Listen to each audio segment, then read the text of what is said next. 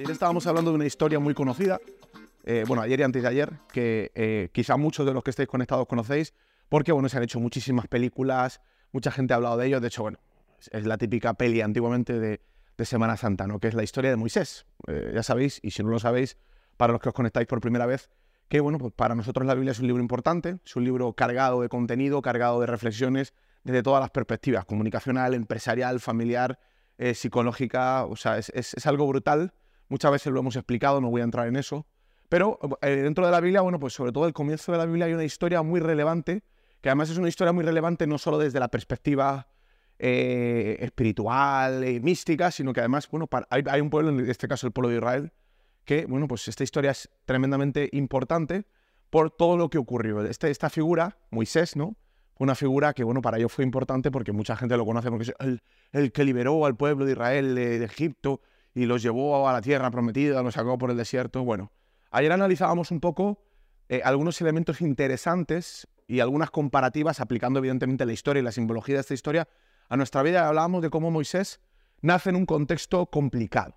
¿no? Yo creo que, por, ir haciendo paralelismos, creo que estamos viviendo tiempos complicados. Eh, Moisés vivía en un tiempo o tuvo la situación de nacer como parte de un pueblo que no estaba en su mejor momento. De hecho, era un pueblo que eh, antiguamente, bueno, pues habían sido aliados. De hecho, hay una etapa de la historia, y esto sí es historia, en la que, bueno, pues el pueblo hebreo se juntó con los egipcios y, bueno, estaban bien. ¿no? Esto creo que muchos de los que estamos eh, aquí y que estáis conectados en casa, creo que podemos coincidir que a veces pasan estas cosas, ¿no? Que, bueno, pues lo que está funcionando parece que es una, buena alianza, de repente algo pasa y a veces se vuelve tu peor enemigo.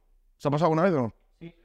Esto es un poco lo que le pasa al pueblo de Israel. Bueno, pues ellos colaboraban, eh, eran, eh, bueno, pues eh, aliados, en este caso por una cuestión de hambruna. Ellos, se, en este caso José, un tipo, un líder de Israel, bueno, pues tuvo un entendimiento de los tiempos, supo gestionar una situación, una crisis, y esa gestión ayudó tanto a los egipcios como a los, a los hebreos. al final, bueno, pues esto causó que hubiera un pueblo, o, dos pueblos más bien, viviendo en un mismo territorio, en el territorio de Egipto, que se llevaban bien. Ahora, esto es interesante desde la perspectiva de las relaciones. Porque, bueno, eh, eh, la falta de entendimiento de propósito, la falta de entendimiento de cuál era la visión, ya sabéis que en Declado hablamos mucho de la visión, hizo que el pueblo de Israel se acomodara en una situación temporal.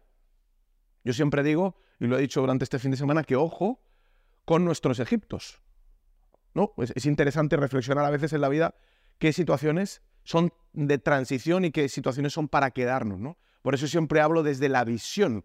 ¿Cuántas veces algo que a priori en nuestra mente era algo temporal, era una excusa para dar un paso hacia otro lugar, era, era, era, era una puerta, era un camino para llegar a un lugar, se convirtió en nuestro destino.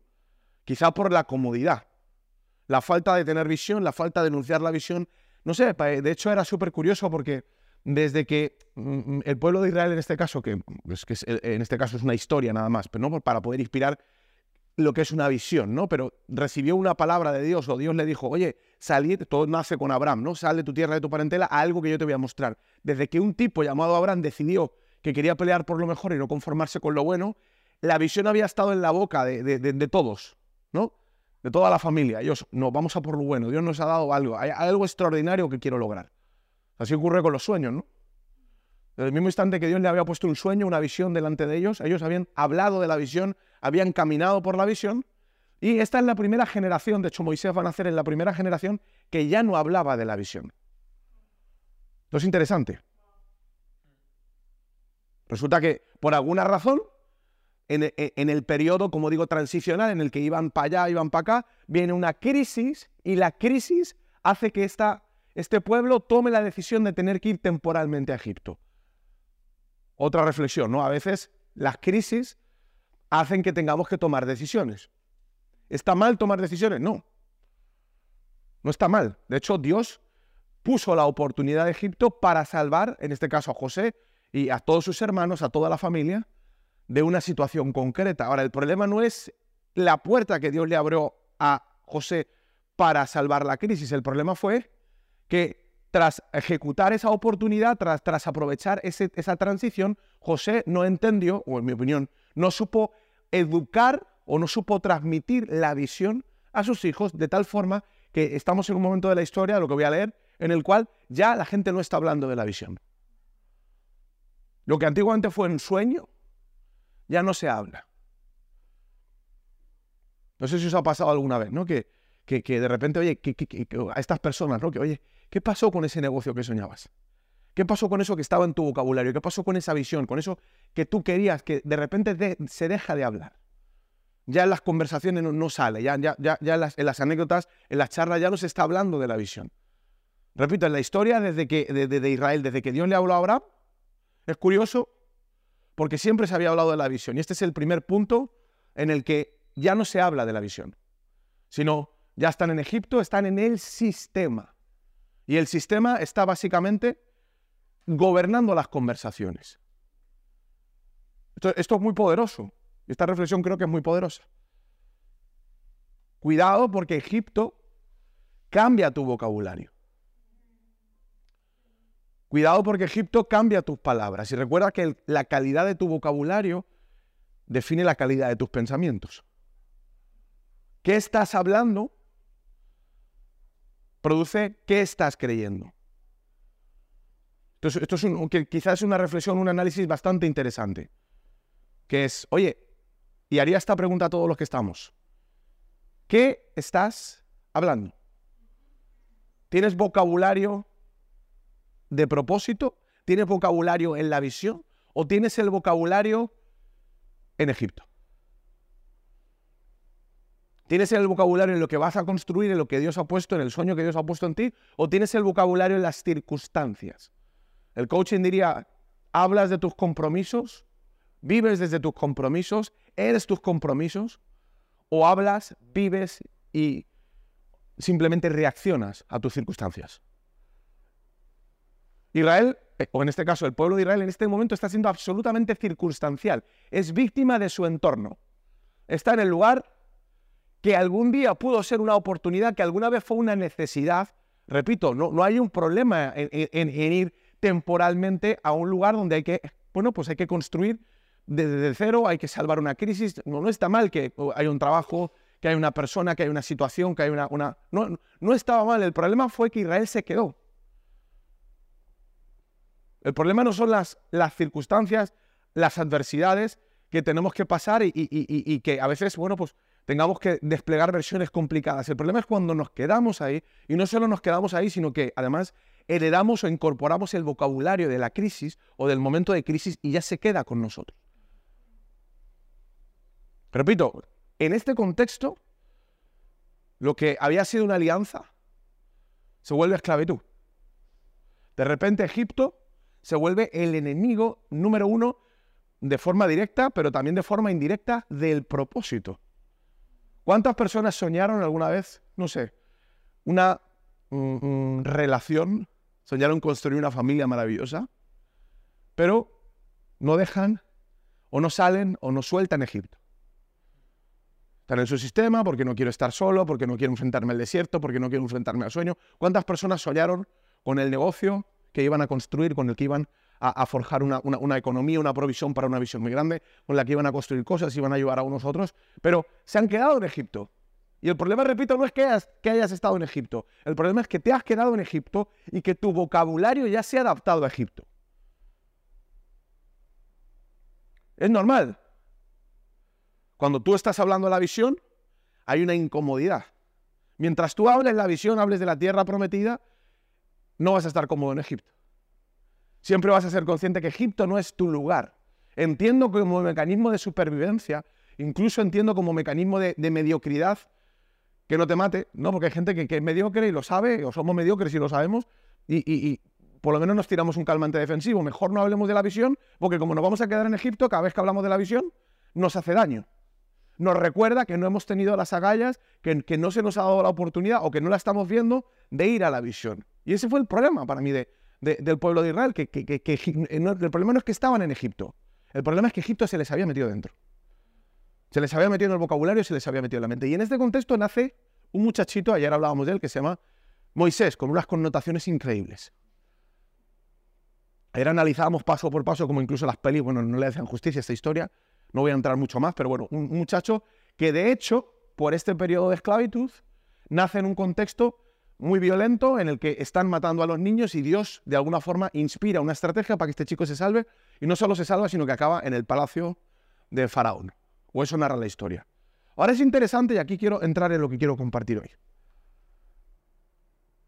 Y lo voy a leer. Esto está en Éxodo 2.11. Recordad que Éxodo es un libro muy antiguo, puede sonar un poco extraño, lo voy a leer rápido. Pero creo que hay matices interesantes que además se vinculan a todo lo que estoy diciendo ahora. En aquellos días sucedió que crecido ya Moisés, ¿vale? Para los que estáis aquí, voy un paso más allá. Ayer acabamos con Moisés en, el, en el, en el eh, entrando a palacio. De hecho, con Moisés pagado o, financiado, o educado por sus padres y financiado por el faraón. Y dice que ya sucedió que ya crecido Moisés salió a sus hermanos y los vio en duras tareas y observó que un egipcio golpeaba a uno de los hebreos, sus hermanos. Entonces miró a todas partes y viendo que no había nadie, mató al egipcio y lo escondió en la arena. Al día siguiente salió y vio a dos hebreos que reñían. Entonces dijo al que maltrataba al otro, ¿por qué golpeas a tu prójimo? Y él respondió, ¿Quién te ha puesto a ti por príncipe y juez sobre nosotros? ¿Piensas matarme como mataste al egipcio? Entonces Moisés tuvo miedo y dijo, ciertamente esto se ha descubierto. Oyendo Faraón acerca de este hecho, procuró matar a Moisés, pero Moisés huyó delante de Faraón y habitó en la tierra de Madián. Una historia que probablemente alguno dice, pues vale, ¿no? Pero, ojo, repito, en ese contexto de un pueblo que ha perdido la visión, en ese contexto que un pueblo ha incorporado vocabulario que no suma, en ese contexto en el que están hechos polvos, ayer hablábamos que, es interesante que, el que le guste investigar, que yo sé que hay algunos investigadores por ahí, que, leamos la historia de cómo incluso los habían ahogado financieramente. Eso es un símbolo de que Egipto te está, te está reventando. Estás ahogado financieramente, los tenían machacados en el estrés y en la amargura, su vocabulario, claro, en ese vocabulario, en ese estrés financiero, el fluir que ellos tenían era todo menos propósito. Daba igual para lo que habían sido diseñados, daba igual lo que podían construir, la idea era sobrevivir. Estaban en la supervivencia. Nada que ver con hoy, ¿verdad? Eso era entonces, hoy no. Hoy la gente no sobrevive, hoy la gente construye propósito, ¿verdad? Habían conseguido que un pueblo que vivía pensando, hablando, dimensionando y creciendo, y que todo era propósito, propósito, propósito, propósito, el padre de la fe, tú. Abraham fue llamado padre de la fe. O sea, lo que salía de esa boca era lo que viene, la visión, la visión, la visión. Habían conseguido que este pueblo estuviera agobiado, no tenían dinero, amargado con un vocabulario que no hablaba de la visión. Y en mitad de este contexto ocurre una situación y es que Dios hace algo raro. Dentro de todo este pueblo hay, un elemento raro. Moisés, evidentemente, los que conocéis la historia, no fue un tipo normal. Desde su propia, lo veíamos ayer, desde su propio nacimiento, desde su propia, mm, mm, desde su propio, mm, de sus propios primeros años, ya, ya apuntaba a cosas grandes. Los padres lo sellaron con su decisión de creer en Dios, en un tiempo de no fe, en un tiempo de temor, en un tiempo de, no apostar por lo mejor y quedarse con lo bueno. Sus padres se atrevieron a ponerlo en el agua y al final pasó un milagro.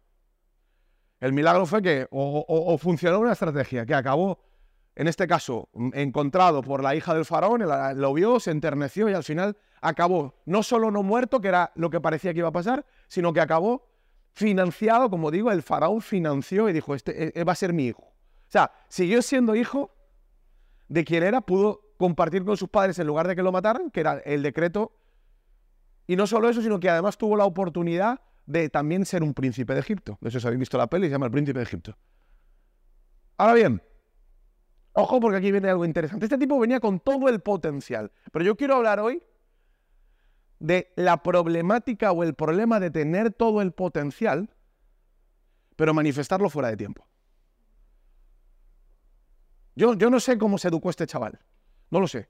No sé cuál fue el vocabulario. Ten en cuenta que los matices son interesantes. Las pelis te venden que Moisés estuvo en la casa del faraón y ni siquiera sabía quién era. La Biblia no dice eso. La Biblia dice que quien lo educó fue su madre. O sea, Moisés sabía perfectamente quién era. De hecho, esta historia vamos a ver que precisamente por saber quién era, quizá una crisis de identidad, sí. Pero era muy raro. No, no, no, no sé lo que sentía. Me, me, puedo hacer una idea. O sea, tú imagínate ser Moisés.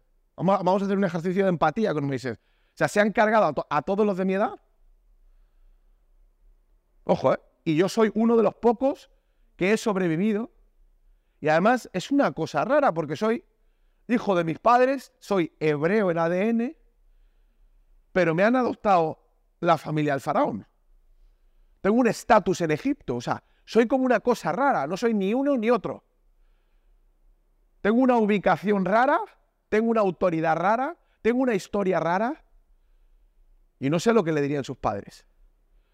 No, no, sé cuál sería el vocabulario de los padres. Me, lo puedo imaginar por las reacciones de Moisés, pero estaba claro que Moisés sabía que era especial.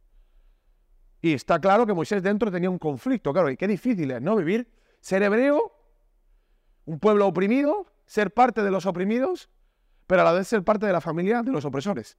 Complicado, ¿no? O sea, soy, eh, eh, mis padres son hebreos, está en mi ADN, pero, pero mis padres adoptivos son los que revientan a mis padres. O sea, que e, este conflicto para mí creo que gestó una personalidad compleja. De hecho, luego, más adelante, uno escuchando o leyendo a Moisés se da cuenta que tenía una, situación de inseguridad. Había una inseguridad importante en, Moisés probablemente porque se gestó al borde del conflicto. Su identidad se forjó en el conflicto. En cualquier caso, lo que estaba claro y no, era, no se puede rechistar es que Moisés tenía potencial. ¿Estáis de acuerdo o no?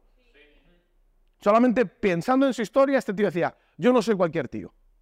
Yo no soy cualquier persona, solamente por lo que ha ocurrido en mi vida, aquí hay algo que no entiendo del todo, aquí hay algo que yo tengo, aquí hay unas piezas del puzzle que yo traigo que otros no tienen, pero aquí viene el problema.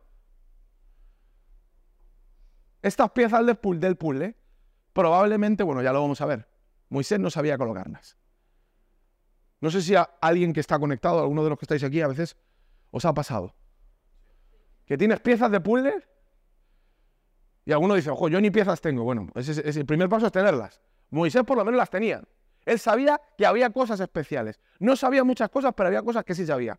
Yo sé que soy especial, sé que estoy en un lugar que nadie está, sé que tengo una historia que nadie tiene, me consta que Dios se ha ocupado de que yo esté donde está, sé que hay propósito, sé que hay destino, sé que algo está pasando, pero no sé muy bien qué está pasando. Ahora, esto es muy difícil de gestionar porque tengo un, conflicto interno, tengo un come-come aquí dentro que no sé muy bien cómo gestionar. Y fíjate hasta qué punto este, este conflicto le genera un problema.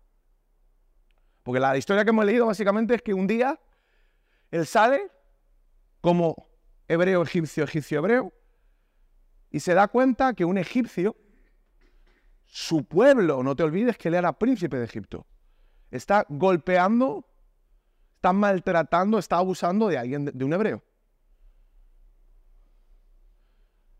Qué, qué, dificultad, ¿no? Es que, perdón que lo diga, pero esto, esto va a ser duro, pero el problema es vivir en Egipto. Desde el mismo instante en que estás en Egipto y quieres manifestar propósito en Egipto, se va a generar un conflicto. Mira, me ha salido hasta pareado. Es imposible manifestar el propósito en Egipto sin que se genere un conflicto. Ah, ¿Cómo, se hace? ¿Cómo se come esto?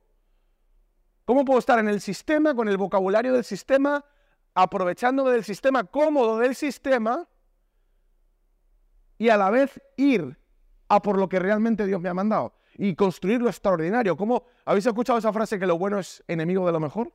Bueno, esto es literalmente lo bueno es enemigo de lo mejor. Yo estoy bien, soy príncipe de Egipto, no estoy mal. Casi podría decir que tengo un bienestar que otros no tienen, me siento casi afortunado. Están lloviendo las hostias, pero a mí no me está cayendo. Ahora hay un problema. El momento en que yo empiece a pensar en la visión, en hablar de la visión, en pensar lo que Dios tiene para mí y empiezo a mirar a mi alrededor, empiezo a tener un problema.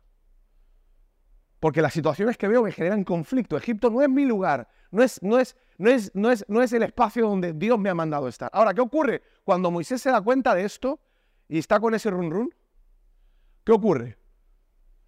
Algo que ocurre muchas veces cuando hay potencial, cuando hay promesa, cuando hay una visión, pero no es el tiempo.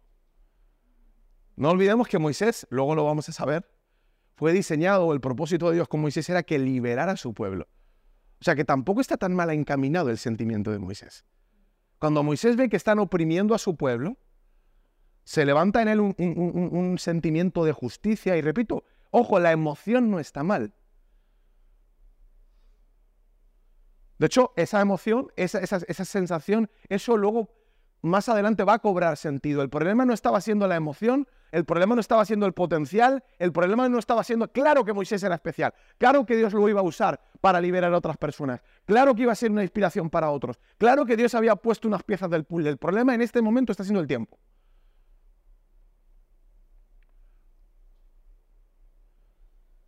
De hecho, mira qué curioso, porque la historia nos narra que él sale y ve que un egipcio está abusando de un, hebreo y le arde por dentro. Y alguno diría, fue pasional. Se enfadó y no se pudo controlar.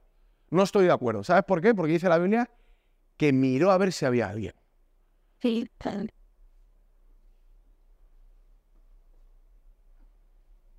No es que no se controlara.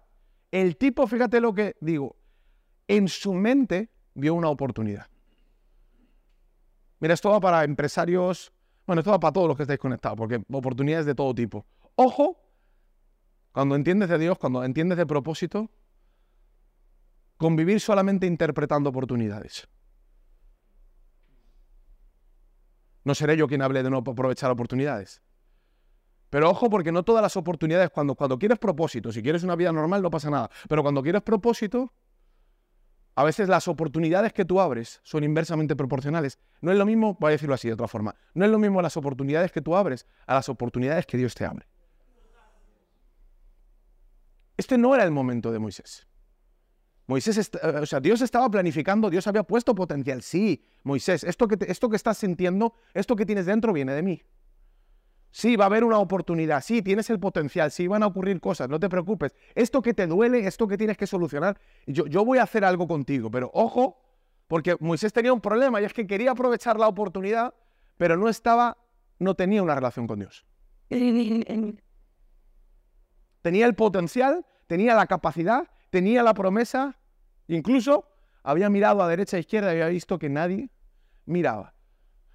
¿Y qué hizo? Manifestar su potencial fuera de tiempo. Manifestar, su potencial sin preguntarle al Creador. Yo lo, sabéis que en Declaro lo decimos mucho, ¿no? Esto de, ¿por qué esto es espiritual? Esto que estoy contando aquí de Moisés, este tío que me está contando. Bueno, hay, una, una, cosa interesante. Una de las cosas que decimos en Declaro constantemente es qué importante es desde la perspectiva de seres humanos y de propósito pensar en el Creador, en que somos creados. Esto, es un factor importante porque al ser creado, alguien puso una forma, una esencia y un propósito. Esto es mantra absoluto de Cloud. ¿Por qué nos gusta conectar con Dios? ¿Por qué hablamos de Dios en este espacio? Muy sencillo. Porque hemos descubierto que nuestro propósito no es algo que nosotros nos inventamos o autopercibimos que la mejor forma de descubrir para qué fue creado algo es preguntarle al creador cuál fue su intención al crearlo. ¿Por qué puso esa forma? ¿Por qué él puso esa esencia? ¿Qué le está pasando a Moisés aquí? Que Moisés está interpretando humanamente las circunstancias. Él está, está, está con una hoja de Excel diciendo, vamos a ver, si Dios me salvó de que me mataran los, egipcios. Si Dios me ha dado la capacidad de tener casi un salvoconducto. Si Dios me ha permitido estar aquí sin tener que estar esclavizado. Si Dios, por alguna razón, permitió que otros no estuvieran y yo esté aquí. Si tengo esta doble identidad y además me he criado a la sombra de este conflicto, y ahora no hay nadie y están abusando de alguien, creo que es mi oportunidad para manifestarme. Voy a decirte algo y te lo voy a decir con todo el cariño. Tener a Dios como aliado es la única forma de verdaderamente aprovechar oportunidades de propósito. ¿Cuántas veces lo que hemos creído que era una oportunidad para crecer, en realidad era una oportunidad para cagarla, pero bien? Y es normal porque somos humanos somos emocionales. Y perdón que lo diga, si es que hasta biológicamente estamos, somos especialistas en mentirnos a nosotros mismos. La psicología dice que realmente hasta los que creen que son mentales somos 100% emocionales. Nuestras emociones normalmente le traen lógica a la, a la decisión que ya queremos tomar. Aportamos lógica a lo que ya hemos decidido, a lo que nos apetece, a lo que nuestras emociones nos traen. Somos altamente emocionales como seres humanos. ¿Qué significa? Que somos volubles, que nuestra interpretación de las oportunidades a veces, bueno, a veces no, casi siempre no es, no es, no es, no es fiel a la realidad. En este caso, la interpretación de Moisés está totalmente fuera de juego. Y repito, no tiene una mente maestra del creador ayudándole a conectar las piezas del puzzle. Y eso va a producir un problema, va a producir un problema porque él ve su potencial y viendo su potencial no está entendiendo que el potencial fuera de tiempo es un problema. O dicho de otra forma, si el potencial se manifiesta fuera de tiempo, siempre necesita un ajuste violento para producir entendimiento. Repito, tú puedes tener todo el potencial del mundo, toda la lógica del mundo para unir tus piezas. Pero si tu potencial se manifiesta fuera de tiempo, ya te digo yo, y ahora hagamos un ejercicio todos hacia atrás, que si el potencial se manifiesta fuera de tiempo, normalmente necesita de un ajuste, de un ajuste violento para producir entendimiento. ¿Sabes cuándo te das cuenta que no era una oportunidad? Dicho de otra forma que ha sonado muy bonito, cuando te pegas una hostia. Y la hostia te enseña Uf, yo pensé que esto era me cachis en la mal, como la he liado. Esta historia de Moisés no dista tanto de la realidad de muchos de nosotros. Él tenía muchas piezas del puzzle, como muchos de nosotros tenemos piezas del puzzle. Y alguien, y había un evento de crecimiento personal que le había dicho, el poder está dentro de ti. No estoy en contra de que, de que seamos conscientes de que hay poder dentro de nosotros. Ahora, perdón que lo diga, el poder que hay dentro de ti, fuera de tiempo, es un peligro. Aquí hay una prueba. Aquí hay una historia algo inspiradora. Él tenía la capacidad, luego lo va a demostrar, incluso tenía el llamado, tenía el lineamiento. Dios estaba pensando en ese, en ese eh, tenía alguna sospecha de cuál podía ser el destino y efectivamente Dios estaba conspirando en su vida para que luego fuera algo mucho más, mucho más poderoso, mucho más extraordinario de lo que él mismo pensaba. Pero él no sabía cómo gestionar su potencial. Y por falta de conexión con Dios, por falta de, repito, de, de, quien creó el diseño, de quien creó el propósito, de quien le dio todo el propósito, él va a tratar de acelerar los tiempos. ¿Cuántas veces la hemos liado y hemos acabado huyendo? Porque hemos tratado de acelerar los tiempos. Él va a tomar la decisión de decir, aquí hay que hacer algo. Y la pregunta del millón es, si conoces al Creador, si tienes una relación con el Creador, ¿por qué no preguntar? ¿Por qué no charlar con quien te dio el propósito? Yo sé que suena, suena raro, ¿no? No, es que yo decido mi propósito, decide lo que tú quieras, pero repito, es que tu propia mirada de ti mismo nunca va a ser objetiva tus emociones, tus experiencias, lo que no sabes que no sabes, te va a pesar. Hay mucha gente que dice, no, es que yo, yo quiero elegir mi futuro. Perdón que lo diga, mira, yo no me considero una persona estúpida, pero, pero soy lo suficientemente menos estúpido para saber que soy estúpido. Es decir, soy consciente de lo que no soy consciente. Mejor dicho, soy consciente de que no soy consciente de lo que no soy consciente. ¿eh? Repito, tengo muy poco entendimiento, pero el poco que tengo me dice que me falta entendimiento. Es sencillo, mi, cabeza no puede procesar toda la información. todas las lógicas, toda la, por qué ocurren las cosas, no las entiendo. Hay muchas cosas que se me escapan y se me van a escapar toda la vida. Eso significa que si quiero algo extraordinario, lo ordinario es usar mi mente. Y no estoy diciendo que no usemos la mente, al contrario. Lo ordinario es sacar las conclusiones como yo puedo. A ver, no hay nadie a la derecha, nadie a la izquierda, este te está usando, esto, esto, está, esto está huevo, reventar a este tío. ¿Está claro? O sea, me falta una señal, matarlo. Kill it. Ah, es, a priori suena lógico. Ahora repito, es incoherente aspirar a una vida extraordinaria cuando trabajas tu propósito con utensilios ordinarios. Aquí literalmente Moisés no está entendiendo o se ha perdido en el camino. Porque Moisés se salvó de una forma extraordinaria. Total. Moisés no se salvó de una forma ordinaria. Y ahora de repente está interpretando las variables, está jugando con, los acontecimientos con su lógica. Pero repito, Dios, perdón que lo diga a, todos los que estáis conectados y los que estáis aquí, Dios es un gran aliado no solo para explicarte tu potencial, no solo para revelarte tu propósito, sino para hacerte entender cuándo viene, que esto lo hablamos hace poquito, el kairos para tu propósito. No solo se trata de el qué, no solo se trata del cómo, también se trata del cuándo. De hecho, Moisés se está comportando al estilo Egipto. ¿Cuál fue el problema del pueblo de Israel en Egipto? No fue un cómo. El problema no fue el qué, fue el cuándo. El pueblo de Israel no supo cuándo se tenía que ir. Y por no averiguar el cuándo, por no estar en conexión con el Creador, dejaron de hablar la visión, dejaron de hablar del propósito. Y al dejar de hablar del propósito empezaron a vivir como estresados. Ellos vivían al día porque no podían pagar, dice la Biblia que los tenían reventados en puestos, dice la Biblia que los tenían estresados a trabajos, forzados para que no pudieran pensar. Ojo porque volvemos a lo mismo, es muy difícil aprovechar oportunidades, es muy difícil discernir cuándo es tu tiempo cuando estás estresado.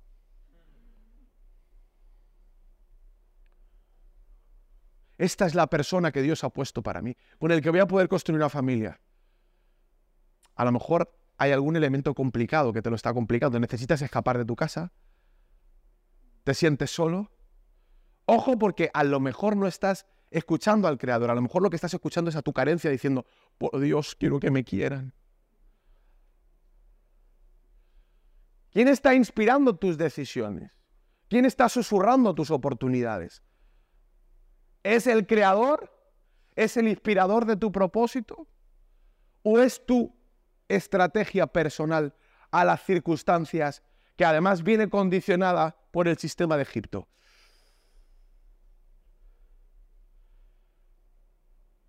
Esto además no era espontáneo. Si lo lees en el capítulo 2, la Biblia habla de que los egipcios habían planificado para someter a los hebreos, tenerlos estresados, tenerlos sin dinero, tenerlos al día, tenerlos sin poder, agobiados con tanto con el sistema que no pudieran pensar. Nada que ver con el día de hoy, ¿verdad? Que vivimos en paz, tranquilos, podemos pensar, nos relajamos, acumulamos con los ahorros, vamos construyendo, construimos. Nada que ver. Esta gente vivía en la estaba en la supervivencia, estaba en el instinto. Hay que pagar, hay que pagar, hay que, hay que conseguir. Vamos, vamos, vamos. No, no, no, no. Oye, Dios mío, hay que trabajar, estoy cansado. Vamos a hacer algo, pero no puedo hacer nada porque estoy reventado. Ya mañana necesito descansar. Así vivían los hebreos, repito, nada que ver con hoy. Y en, este paradigma, en este vocabulario, no hay tiempo para la visión, no hay tiempo para hablar del Creador, no hay tiempo para conectar con el Creador, no hay tiempo para el propósito, hay tiempo para la supervivencia. Y en ese contexto, cualquier oportunidad que aparece es un problema. Porque la oportunidad que aparece, o que yo creo que aparece, sin haber consultado, sin, sin, de verdad que estarlo en propósito, y aparece fuera de tiempo, va a producir sufrimiento. ¿Qué es lo que le va a pasar a Moisés? Moisés saca el potencial de la forma errónea y se carga un tipo. Se carga un tipo. Tú imagínate el conflicto, claro, es que es que súper jodido esto. Tú eres hebreo y te molesta que machaquen a los hebreos pero a la vez tienes que estar agradecido casi con, con los egipcios, porque los egipcios han sido la oportunidad para que tú puedas crecer y ahora tienes que elegir entre una cosa y otra, o sea, las situaciones es, es imposible. Decidas lo que decidas, estás mal. Repito, la gestión no era fácil para Moisés. Ahora, dice la Biblia, nos narra la historia, que Moisés no sabe entender su tiempo, por falta de conexión con Dios o con el Creador, entra en un espacio de falsas oportunidades, aprovecha la oportunidad de ser el libertador que había sido diseñado para ser, pero no a la forma de Dios, sino a la forma de Él. Lo decíamos esta semana y lo repito, Qué poderosos cuando llegamos a la conclusión de que no queremos nuestro propósito. Yo veo mucha gente hablando de, yo quiero mi propósito, mi propósito, mi propósito. Parece que es mío, mi propósito, ¿no? Es mío. El propio Jesús enseñaba y decía, oye, cuando oréis, un detalle. Orar y decir, hágase tu voluntad. Qué poderoso es cuando llegamos a la conclusión de que quien mejor nos conoce, quien mejor sabe quiénes somos y para qué estamos, es quien nos creó. Y aunque pueda sonar igual, qué poderoso es cuando entendemos que es mucho más trascendente vivir en su propósito para nosotros que en nuestro propósito. No es mi propósito. me puedo apropiar de él. Pero el vocabulario no es inocente, el vocabulario me confunde. Y quiero descubrir mi propósito. Y me lo quedo yo. Esto, esto no es un elemento que yo cojo mi propósito y me lo llevo. Hala, ya tengo mi propósito. Hasta luego, Lucas. Eh, eh, así no es. Porque si yo me llevo mi propósito, no necesito la relación. Quiero la bendición, pero me niego a la relación. Yo quiero que Dios me dé todas las piezas del puzzle. Dios, dame todo y yo ya decido. Revélame mi propósito para que yo pueda funcionar en mi propósito. Y te dice, no, te acuerdas tú. A ver, vamos a repasar, Moisés, que hay aquí unas cosas que te has perdido. ¿Qué le dije a uno de tus abuelos o tatarabuelos? Le dije, sal de tu tierra y de tu parentela a la tierra que yo te mostraré. Es decir, ya te iré contando. O lo que es lo mismo, avanza por fe y quédate en relación conmigo, porque yo tengo una porción nueva para ti todos los días. Voy a ir, si sigues en contacto conmigo, yo voy a ir desvelándote esta aventura que es vivir. Cada día voy a revelarte algo nuevo de tu propósito. Repito que el lenguaje no es inocente. Quiero mi propósito. ¿Eso qué significa? Dámelo ahora, Dios, que yo ya, ya me lo administro yo ya me lo gestiono yo. Alguien dijo una vez, uno nace dos veces, cuando nace y cuando descubre para qué nació. Y si yo te dijera que vas a estar descubriendo para qué naciste todos los días de tu vida. Y si yo te dijera que llevo años hablando de propósito, mm, eh, leyendo libros, investigando, charlando, eh, eh, estudiando coaching, leyendo la Biblia, lo que tú quieras, y todos los días Dios me pega un guantazo en la cara y me enseña algo que no veía. Es que eso es lo bonito de, Dios, que Dios quiere una relación. Dios quería que Moisés fuera un libertador. Sí lo quería, pero no lo quería que fuera un libertador a su forma. No quería que Moisés interpretara su propósito. Lo que Dios quería con Moisés es una relación para producir una bendición. Qué poderoso cuando decimos Dios. No, no necesito entenderlo todo. Que dicho sea de paso, perdón que lo diga, es un acto de arrogancia querer entenderlo todo. Porque no lo vamos a entender. Seamos honestos, nuestra mente no está capacitada. No necesito entenderlo todo. Necesito estar en conexión con el que todo lo sabe. Decía por ahí un sabio en los negocios, decía, yo no necesito hacer todo, solo necesito conocer a quien lo hace todo. es una ley de los negocios. No necesito ser un gran programador, necesito tener cerca a alguien que sepa programar.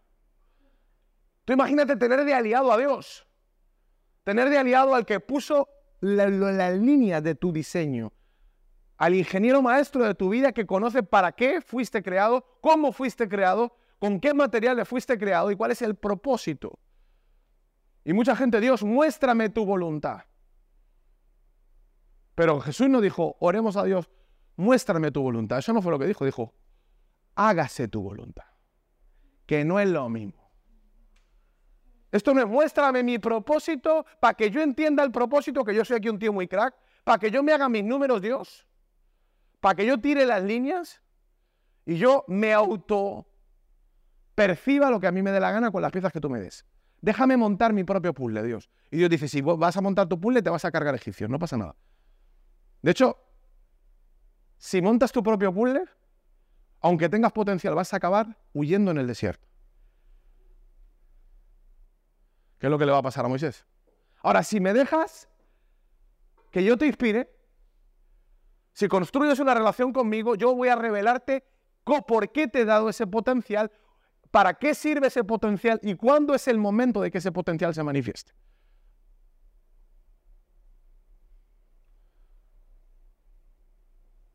Porque Egipto siempre fue parte de tu historia, pero no tu forma. Necesito mostrarte cómo vas a interactuar con Egipto. ¿Qué le ocurre a Moisés? Moisés mata a este tipo. Mira a derecha e izquierda y dice, esta es mi oportunidad. Voy a, voy a, creo que tengo claro mi propósito. Soy hebreo, soy egipcio, estoy aquí, puedo estar, me estoy dando cuenta. Creo que es la oportunidad que estaba esperando. ¡Bum! ¿Qué puede salir mal? Y la historia que hemos leído nos narra que el día siguiente lo que le ocurre a, Moisés es que en una conversación alguien le dice, ah, pero nos vas a matar como mataste al egipcio. O sea, lo que él creía que había sido una oportunidad, lo que no tenía fallas, lo que no tenía falta, su estrategia perfecta, eh, absolutamente blindada, había dejado una grieta. Y ahora su vida estaba en peligro. De hecho, dice la historia lo hemos leído, que el faraón quería matarlo. O sea, habían pasado de ser un aliado de los egipcios a haberla aliado con los egipcios. Que no es lo mismo. Ahora, ahora el faraón, ahora el hombre más poderoso del momento, lo quiere matar. Y oh, pero sí, yo solo aproveché la oportunidad. No, no aprovechaste la oportunidad. Aprovechaste tu interpretación de la oportunidad. No me preguntaste dónde yo iba a poner la oportunidad. Por eso hablamos en declaro de qué poderoso es conectar con el Creador, qué poderoso es lo espiritual. Porque la vida es interesante desde la perspectiva lógica de aprovechar oportunidades. Claro que sí, lo hablamos en los negocios, lo hablamos en las inversiones, por supuesto. Pero cuando tú incorporas al Creador a tu vida, cuando tú incorporas al arquitecto maestro, cuando tú incorporas al administrador de los tiempos, a quien contiene el tiempo, ojo porque ese aliado cambia absolutamente el origen y las consecuencias de tus decisiones. En un segundo, Moisés ha pasado de ser príncipe de Egipto a ser un vagabundo en el desierto. Y alguno dice, qué malo es Dios que me tiene en el desierto vagabundeando. No, Dios no es malo. Son tus propias decisiones las que te tienen en el desierto. Dios había puesto potencial en ti pero no esperaste o no construiste una relación con Dios.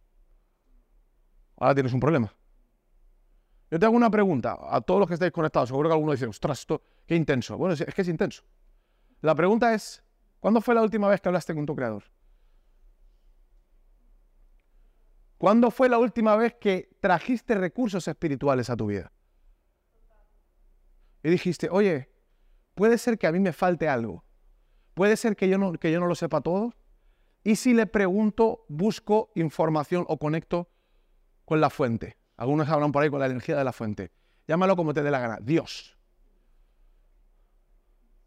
Y si yo dejo que Dios inspire los tiempos. Mira lo que dice Eclesiastés. Mira qué texto tan gracioso. Un texto escrito evidentemente por una de las personas más sabias registradas en la historia. Eclesiastés 9:11. Me volví y vi debajo del sol que ni es de los ligeros de carrera, ni la guerra de los fuertes, ni aún de los sabios es el pan, ni de los prudentes las riquezas, ni de los elocuentes el favor, sino que el tiempo y ocasión acontecen a todos. Ahora mira, versículo 12. Porque el hombre tampoco conoce su tiempo. Como los peces que son presos de la mala red, y como las aves que se enredan en el lazo, así son enlazados los hijos de los hombres en el tiempo malo, cuando cae de repente sobre ellos. Wow.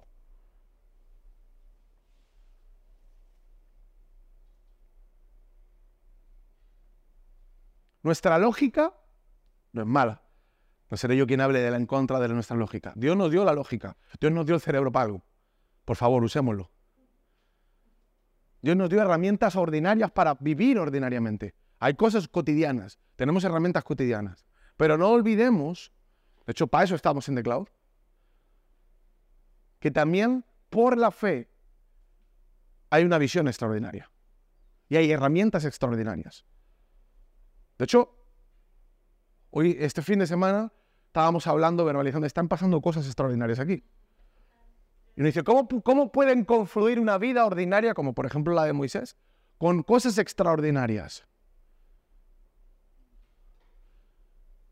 A través de Dios, a través de lo espiritual, a través de conectar con el inspirador de tu propósito. Vuelvo a preguntar, ¿cuántas oportunidades han pasado por tu vida que creíste que eran oportunidades y al final te han producido que acabes en el desierto pasando calor y vagabundeando? Oye, siento que, perdón, lo voy a decir así, y, creo que no solo lo estoy hablando de Claudio, también le hablo a esta sala. ¿Cuántas veces he tenido que reconstruir mi vida? ¿Cuántas veces acabo en el desierto? Diciendo, joder, pero si esto parece una oportunidad. O sea, si, si, si, si, era preciosa. era guapísima y era maja. Si estaba huevo, no había este negocio, si estaba huevo, era, solo ganar dinero, era, casi abrir la caja de hacer chicling todo el día, o sea, era fácil. ¿Qué hago en el desierto? ¿Por qué estoy otra vez agobiado? ¿Por qué, porque, porque, porque, ahora ya casi ni Egipto? Ya ni Egipto. Porque estoy agobiado, porque estoy en el desierto, porque me falta la sed, porque estoy, estoy, estoy, estoy, estoy asado, estoy achicharrado. Dios es malo, me tiene achicharrado. Dios no me cuida, me pasan cosas malas. ¿Por qué se me destruye la vida?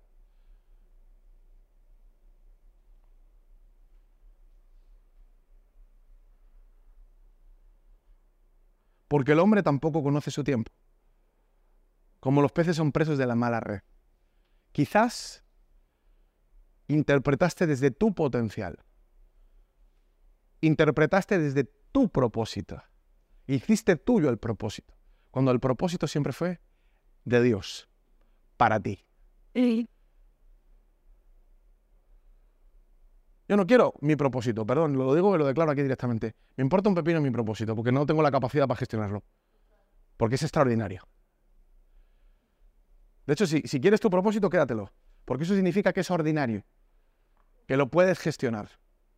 Lo que Dios tiene para mí, ya lo digo así, para mi familia, es tan gordo, es tan extraordinario que necesito herramientas extraordinarias. Por lo tanto, no lo quiero. Señor, tu propósito en mí. Hágase tu voluntad ayúdame a tomar decisiones.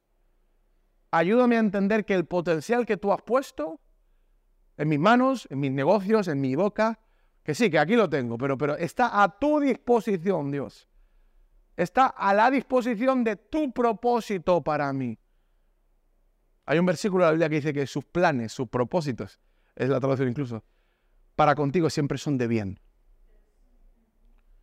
Tu plan conmigo es mejor de lo que yo puedo imaginar. Las líneas de, maestras, la ingeniería del cielo, la ingeniería de, mi creador es infinitamente más precisa y más beneficiosa para mí de lo que yo podría hacer jamás. Así que, ¿para qué narices quiero construir? Me dispongo a construir, pero tú escribe los planos, Dios.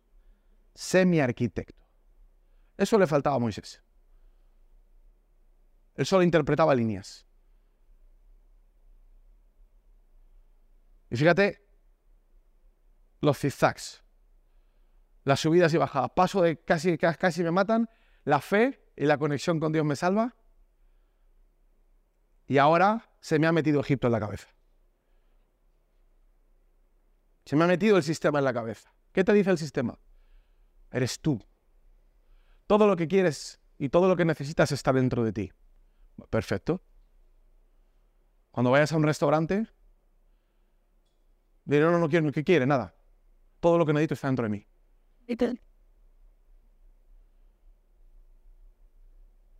Sí, estoy, es una exageración, es una hipérbole, pero piénsalo. ¿Cómo que todo lo que necesito está dentro de mí? ¿Esto significa que yo me sobro y me basto? No estoy diciendo que no sea suficiente, no estoy diciendo que no tenga valor, no estoy diciendo eso. Estoy desenmascarando, en mi opinión o en mi visión, una trampa, una mentira, una frase, un vocabulario que genera pensamientos en las personas. Yo no necesito nada, todo está dentro de mí. ¿Cómo te va? ¿Qué tal te va en el desierto? Todo dentro de mí. ¿Cómo están tus relaciones? ¿Cómo están tus finanzas? ¿Cómo está tu vida? ¿Cómo está tu plenitud? ¿Cómo están las personas a tu alrededor? ¿A cuánta gente estás impactando? Si tú quieres esa filosofía, estupendo. Yo por la autoridad que tengo por estar gestionando esto, me atrevo a tomarme la oportunidad de, si te sirve, decirte, yo no quiero todo lo que está dentro de mí. Dentro de mí hay cosas muy bonitas y cosas muy oscuras. Yo quiero todo lo que Dios tiene para mí. Yo quiero todo su propósito para mí. Quiero sus tiempos, no los míos. Y a medida que yo me rindo, eh, cobro valor. Porque no cobro valor porque yo me lo diga. No entro en la trampa, como siempre decimos, de yo soy merecedor. Me lo merezco, me lo merezco. Si te lo mereces, ¿por qué te lo tienes que decir? Es que no te lo crees. Quien es no necesita decírselo. Tú no te levantas y dices, soy Israel. A ver, mírate el espejo. Eres Israel. Eres Israel. Sí, eres Israel. Yo sé quién soy. No estoy diciendo que no utilices el vocabulario, no estoy diciendo que no, que no uses las palabras para construir futuro. No, ya sabéis que yo, que yo digo eso. Pero perdón que lo diga, pero muchos que están diciendo soy merecedor, en realidad lo que están diciendo es, Israel, di, que eres merecedor porque no te lo crees. Venga, intenta creértelo. No está mal que uses el vocabulario poderoso. Pero siempre le digo, ¿quién quiere ser merecedor cuando puede ser amado? Yo no quiero eh, hacer la hoja de contabilidad de mi valor mirando al espejo. Porque mis ojos son ordinarios. Quiero que aquel que me diseñó, que aquel que puso los materiales, que aquel que puso lógicas súper extrañas, que puso una historia como la de Moisés, de cosas que han pasado en mi vida que me hacen único y exclusivo, me dé el valor. Créeme que cuando dejas que Dios te dé el valor, ¿te das cuenta? Que no eres merecedor de nada pero que lo tienes todo. Y eso te lleva a otra cosa, no te lleva a la arrogancia, te lleva al agradecimiento. Soy merecedor, me lo merezco todo. Tú que eres bueno, yo no. Yo, no, yo me merezco otras cosas. Yo no soy merecedor de nada. Pero aun sin ser merecedor de nada, Dios me lo dio todo. Y por eso no solo estoy seguro, sino que además estoy agradecido y vivo agradecido. Diciendo, tú quieres ser merecedor, sé merecedor. Yo soy amado. A mi Dios me amó tanto que me dio todo.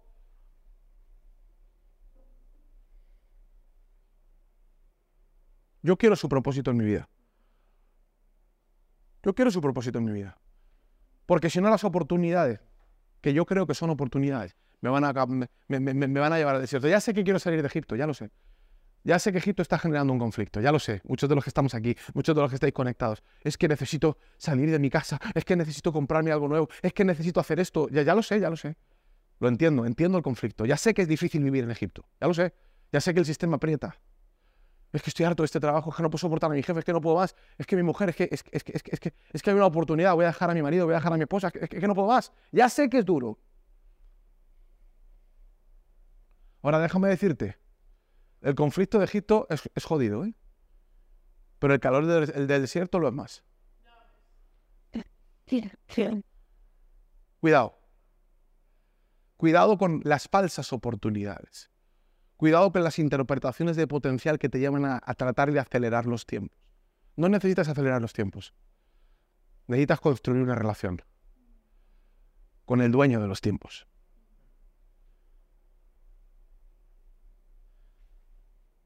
Moisés no iba mal encaminado. A lo mejor no vas mal encaminado. Ves el potencial, hay cosas que sientes, que tienes piezas. Mm, aquí ha pasado algo. Yo creo que Dios me va a usar con esto. Yo tengo experiencia en esto. Creo que, creo que tengo que montar un negocio. Quiero ayudar a otros. Creo que tengo que dar terapia. Creo que tengo que, creo que tengo piezas que Dios me ha dado. ¿Quién las está montando las piezas? ¿Las está montando tú? Perfecto. Lleva sombrilla. Llévate una botellita de agua porque a lo mejor te tocan unos años de desierto. ¿Quién monta las piezas de tu puzzle? Dios, dame piezas de puzzle. Y Dios dice, no. Ya tienes unas cuantas. Haz lo que te dé la gana con ella. Si quieres montarlo tú, monta. Ahora, si quieres que yo monte, yo monto. ¿Me dejas participar? ¿Me dejas participar? Es que estoy agobiado en Egipto, ya lo sé. Pero peor es estar en el desierto. Déjame inspirarte. Déjame darle sentido a todo lo que ha ocurrido. Moisés, déjame explicarte en un monte por qué naciste, por qué te salvé de la muerte, por qué te pasó lo que te pasó. Aunque te quejes y no lo entiendas y lo quieras montar y, tengas la necesidad humana de, controlarlo todo y ponerlo todo, y mi propósito, quiero montar mi propósito, quiero montar mi pool y diciendo, pues montalo. Ángeles, sí, subir la calefacción al desierto. Es que yo quiero, quiero, quiero mi propósito, yo quiero, yo quiero, es que me agobia Egipto, quiero mi dinero, quiero mi familia, quiero mi pareja, quiero, lo quiero, lo quiero, lo quiero, lo quiero, lo quiero, perfecto. Cuando con la misma insistencia quieras una relación conmigo, vas a ver cómo fluyen las cosas. ¿Verdad?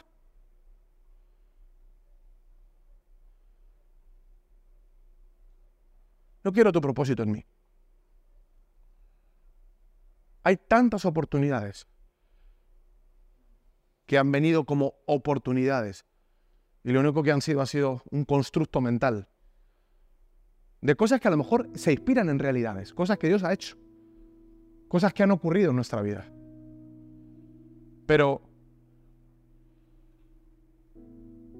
¿y qué si incorporamos a Dios?